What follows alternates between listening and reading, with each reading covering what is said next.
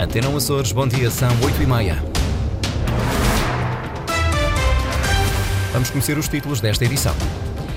Conselho de Estado marcado para 11 de dezembro. Maioria dos partidos defendeu eleições antecipadas o mais rapidamente possível. Casos de VIH estão a aumentar em jovens entre os 20 e os 30 anos nos Açores. Alerta em Dia Mundial de Luta contra a SIDA. Começa esta sexta-feira mais uma campanha do Banco Alimentar contra a fome. Há mais famílias à procura de ajuda. Desenvolvimento já a seguir. Primeiro olhamos para as máximas previstas para hoje: 17 graus em Angra, 18 Santa Cruz das Flores, Horta e Ponta Delgada. Edição Antena Açores com a jornalista Lídia Almeida. Crise política nos Açores a desembocar em eleições antecipadas. Marcelo Rebelo de Sousa já convocou a reunião do Conselho de Estado para o dia 11 de dezembro. A nota foi colocada na página oficial da Presidência. É imperativo o Presidente da República ouvir o Conselho de Estado antes da dissolução do Parlamento açoriano. Ouvidos ontem em Belém, a maioria dos partidos com assento parlamentar pediu ao Presidente da República a marcação de eleições antecipadas. Todos coincidem que o ato eleitoral deve decorrer em fevereiro fevereiro, entre os dias 4 e 18, com exceção do Chega, que defende eleições legislativas nos Açores em simultâneo com as nacionais a 10 de março. Para o comentador político Raul Vaz, depois das audições aos partidos, Marcelo Rebelo de Sousa não tem outra opção que não convocar eleições antecipadas. O especialista defende que as crises a nível nacional e regional são diferentes, por isso o Presidente da República não ficaria amarrado a uma decisão semelhante à que tomou com o governo de António Costa, mas mas o governo regional já demonstrava fragilidades. Eh, o governo dos Açores eh, teve três orçamentos aprovados numa circunstância de uma coligação que não tinha maioria não tinha o suporte necessário no Parlamento, com o apoio do, do, do Chega e da Iniciativa Liberal, uh, num primeiro momento, depois diluiu-se só na Iniciativa Liberal. Portanto, a partir do momento em que esse apoio parlamentar deixou de existir, é evidente que era muito difícil, era muito difícil uh, apresentar um novo orçamento apesar de que este seria o novo, o último orçamento da legislatura. Mas, uh, ouvidos, uh, julgo que as sensibilidades regionais, o Presidente do Governo, José Manuel Bollier, decidiu, uh, optou por não apresentar um segundo orçamento e é esse a realidade com que se confronta o Presidente da República e penso que, perante essa realidade, Marcelo Rebelo Sousa não tem outra saída a não ser convocar eleições antecipadas. Ah, mencionou aí, de facto, o, um, o momento em que a Iniciativa Liberal e depois também o deputado independente quebram o acordo de incidência parlamentar. Acredita que nessa altura deviam ter sido chamados também os partidos uh, para avaliar a, a, a viabilidade deste governo? Era uma possibilidade, era uma possibilidade teórica e podia ser uma possibilidade prática. Não foi esse o caminho que o Presidente do Governo Regional e os partidos da coligação uh, optaram e, portanto, perante as circunstâncias, isto, como é sabido, esta crise dura algum tempo, aqui chegados e depois de o Presidente da República ter convocado uh, os partidos para ouvir em Belém, uh, eu penso que não havia alteração uh, nenhuma a tomar. É evidente que, como tudo na vida, podia ter havido um caminho mais preventivo, Agora, agora, hoje é claro, penso que é claro que esta solução não tinha, apesar de restar apenas um ano, não tinha pernas para andar. A opinião do comentador Raul Vaz, entrevistado pela jornalista Inês Linhares Dias, o especialista diz que avançar para eleições no início de fevereiro é uma boa opção, já que permite resolver o problema da região que está sem orçamento para 2024 e fazer a distinção entre as eleições regionais e as legislativas que estão marcadas para 10 de março março. Os dois candidatos à liderança do PS pronunciaram sobre a situação política nos Açores. Para Pedro Nuno Santos, o cenário de eleições antecipadas para o Governo Regional eh, dos Açores é a prova de que as alianças entre diferentes partidos de direita não oferecem estabilidade, nem nos Açores, nem no país. Também José Luís Carneiro, os acontecimentos recentes nos Açores mostram que a direita não consegue ser fator de estabilidade. Reunido com militantes, o candidato a secretário-geral do PS diz que a situação política nos Açores mostra mostra que, por mais amplas, precárias e oportunísticas coligações, a direita não garante estabilidade em lado nenhum. Já Luís Montenegro, líder do PSD, antes de entrar para uma entrevista na SIC, considerou que a realização de eleições antecipadas nos Açores será a democracia a funcionar e apenas uma antecipação ligeira, já que estas eleições estavam previstas para outono de 2024. Críticas à indústria de laticínios e à distribuição a marcar a sessão de abertura do nono concurso de inverno da raça Holstein Fries em São Miguel. O presidente da Associação Agrícola defende um pacto de regime. Jorge Rita diz que é tempo de proteger os produtores. O governo regional promete novidades para a próxima semana. Linda Luz. É em defesa dos produtores de leite que o presidente da Associação Agrícola dos Açores critica a indústria. Ganha sempre a distribuição, ganha sempre a indústria perdem sempre os produtores. De onde é que estão as entidades oficiais com capacidade para eliminar este dumping? De onde é que estão as indústrias de laticínios, ANIL, Lataçores, Latogal, com coragem e determinação para denunciar isso. Da parte do secretário da Agricultura, António Ventura, solidariedade total para com os lavradores. Quem transforma não pode transferir os prejuízos para o outro elo da cadeia. A distribuição não pode transferir tal e qual os prejuízos para a transformação e a transformação transferir para os produtores. Os produtores não têm para quem transferir prejuízo. À parte disto, Jorge Rita pede celeridade ao Governo da República nas transferências para a região e deixa um desafio ao Governo dos Açores. Estamos todos assustados aqui um pouco que o Governo da República não transfere 60 milhões para os Açores, que tanta falta fazem, até para o seu secretário-geral da Agricultura assumir e pagar os compromissos que têm assumidos publicamente.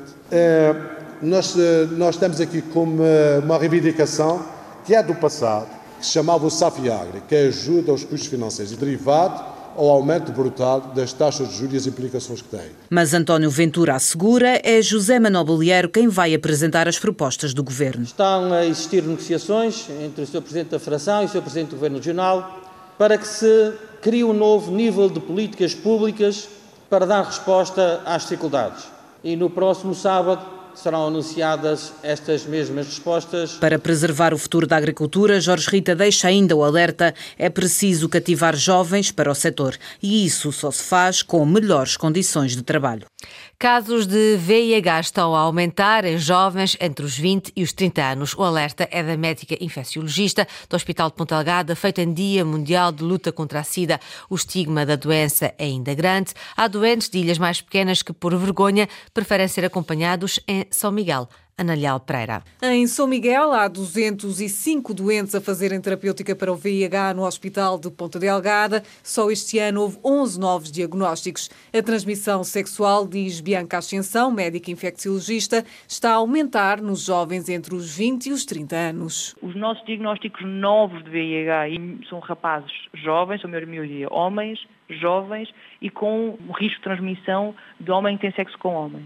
É? Esta é a população onde o VIH está a crescer essa população não está a ter cuidado, não está a prevenir. É um grupo onde a mensagem da prevenção do VIH não está a chegar. Uma doença que era sentença de morte nos anos 80 é agora tratada com apenas um comprimido diário, terapêutica que poderá passar a ser dada por injetável. É um comprimido por dia com quase zero efeitos secundários. Na maior parte dos doentes nem se lembra que tem VIH. Entretanto, vai ser lançado agora um injetável que vem mudar uh, o panorama do VIH totalmente, que é o quê? Que é, em vez do doente ter que fazer um comprimido por dia, pode fazer uma injeção de dois em dois meses. E segundo o Bianca Ascensão, a SIDA continua a ser estigmatizada pela sociedade. Há doentes de outras ilhas que, por vergonha, optam por ser acompanhados em São Miguel. Continua a ser extremamente estigmatizada. As pessoas continuam a ter muita vergonha de assumir que têm a doença. Uh, eu tenho doentes, por exemplo, de outras ilhas que são seguidos aqui porque não querem que as pessoas saibam, que os vejam a ir à farmácia, que os vejam a ir fazer análises, porque são meios pequenos. É um medo muito presente nos doentes. Medo que, para Bianca Ascensão, tem a ver com a falta de informação sobre a doença. A transmissão do VIH acontece por via sexual ou através de sangue. As corporações de bombeiros dos Açores socorreram 27 mil ocorrências desde o início deste ano, dados avançados pelo Serviço Regional de Proteção Civil no arranque do Conselho Regional dos Bombeiros. O Estatuto Social e o modelo de financiamento das corporações também foram temas da sessão de abertura. Eduardo Mendes. Os corpos de bombeiros e associações dos Açores estão reunidos na Praia da Vitória para o Conselho Regional de Bombeiros de 2023, espaço de reflexão dos meios técnicos e operacionais. Formação, mais e melhor. Financiamento, apetrechamento dos corpos de bombeiros. Criação e revisão de documentação técnica.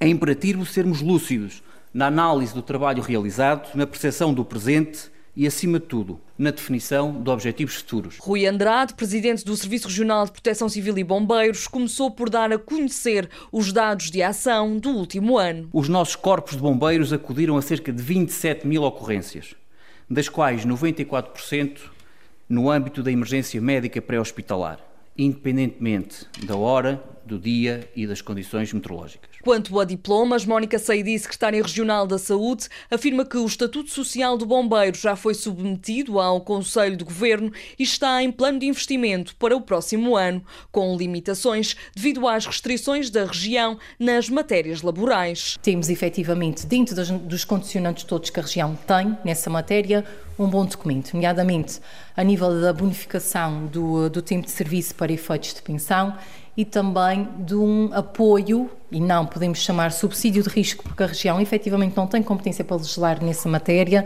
mas de um apoio à remuneração ao trabalho voluntário. Também inscrito em plano de investimento está um novo modelo de financiamento, onde governo, municípios e associações têm um papel. Não pretendemos impor de forma unilateral nada aos municípios, queremos sim que seja mais um exemplo uh, de uma um, boa articulação. Também o estatuto de dirigente vai ser discutido neste Conselho Regional de Bombeiros.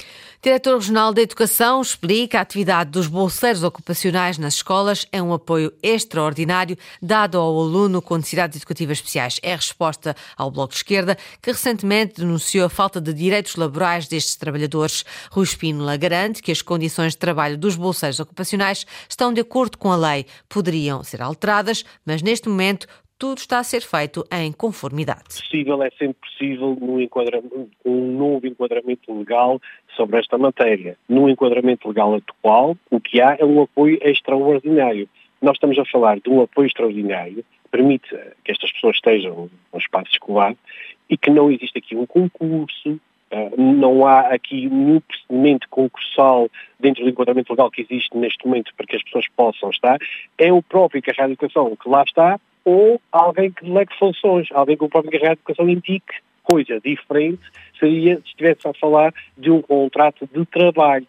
Confrontado com a questão de estes serem mais precários no sistema da educação, à semelhança dos assistentes em programas ocupacionais, Rui Espínola não tem dúvidas. Nós fizemos uma redução bastante significativa do número de programas ocupacionais nas nossas escolas, por contrapartida à aplicação de assistentes operacionais em, em quadro, um, e que, que esse, esse, esforço contra a precariedade laboral foi efetivamente, efetivamente feito. Outra coisa é que estamos aqui a falar. Neste caso em particular, estamos a falar é de um apoio extraordinário que não tem qualquer relação de vínculo laboral.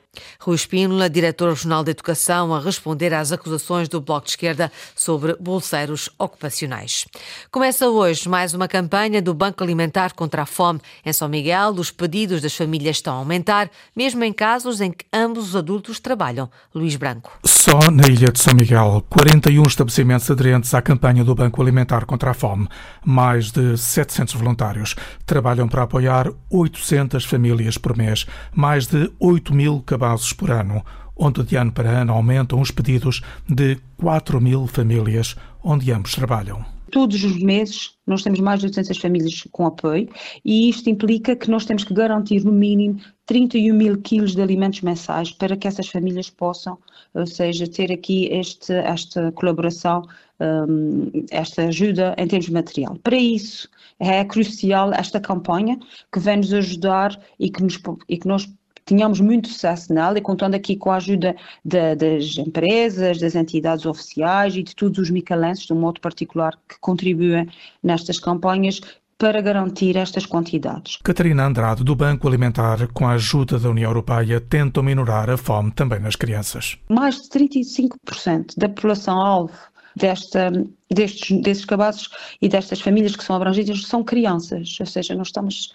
sempre, e aquilo que tem sido dito em termos oficiais e de, de, dos investigadores e de quem estuda as questões da pobreza, é que a pobreza infantil é das situações mais graves. O Banco Alimentar pede para dar. A campanha de Natal começa já este mês. Uma campanha nacional com os bancos alimentares dos Açores, solidários com a população que servem. Na terceira, o Banco Alimentar contra a Fome apoiou este ano com alimentos 2.245 famílias, mais 150 do que no ano passado. Alice Anes, responsável pelo Banco Alimentar da Ilha Terceira, apela por isso à participação generosa dos cidadãos. São cerca de 57 eh, superfícies alocadas a esta, a esta campanha, o, o que é muito significativo acima de tudo, pedimos às pessoas que nos dêem os alimentos que conseguirem, porque é, essencialmente esta campanha SANC é um momento de partilha e de sensibilizar a nossa comunidade para a carência alimentar que nós temos na ilha que é, que, que é real, que existe e que, um, se não for desta forma, através deste tipo de campanhas, através deste tipo de ajuda, será muito difícil a estas pessoas suprirem este tipo de necessidade. Alice Enes, responsável pelo Banco Alimentar da Ilha Terceira, campanha do Banco Alimentar este fim de semana, 1, 2 e 3 de dezembro. Esta sexta-feira, o Mar dos Açores recebe um novo inquilino, o Toby, uma tartaruga que foi resgatada em agosto na Irlanda. Já chegou aos Açores, está no aquário do Porto Pim e vai ser libertada hoje. Uma história de sobrevivência no mundo animal para conhecer com a jornalista Inês Linhares Dias. Tem cerca de um ano de idade, mas já correu o mundo. Toby, uma pequena tartaruga, deu à costa na Irlanda em agosto em muito mau estado, explica João Correia, fundador da Flying Sharks. É, é muito pequenina, tem menos de um quilo e estava muito debilitada. Uh, sofria de hipotermia, tinha uma ferida grande no maxilar, na boca, e basicamente o, as pessoas que a encontraram entregaram no aquário Dingle Ocean World, um aquário em, na Irlanda, que, que fez a recuperação de, desta tartaruga. Águas quentes como as de Cabo Verde, São Tomé e Príncipe, Madeira ou Canárias. Depois de ter sido levada para norte por uma corrente, dois voos de Dublin para Lisboa e de Lisboa para a Horta trouxeram-na de volta para o meio do Atlântico, onde será libertada. A viagem foi longa, mas com muito conforto. Os voos da TAP de, de Dublin para Lisboa são operados pela Portugália. Uh, e são aviões um bocadinho mais pequenos e que muitas vezes não estão certificados para transporte de animais vivos. Portanto, esta pequena tartaruga, o Toby, veio na cabine, como se fosse um passageiro. Veio dentro de uma caixinha com uma, uma toalha super fofa, com condições absolutamente extraordinárias, e veio na cabine, climatizada, com a temperatura adequada. A viagem de Toby termina nos Açores, um destino escolhido pela vasta experiência do arquipélago em lidar com a reabilitação e reintrodução de animais marinhos no seu ambiente. Será libertada na horta e deverá seguir para sul, rumo a águas mais quentes. Uma história de perseverança, tartaruga Toby devolvida ao mar na horta. Jornal das 8h30, edição da jornalista Lili Almeida. Toda a informação regional em permanência online a cores.rtp.pt e também na página de Facebook da Antena Açores.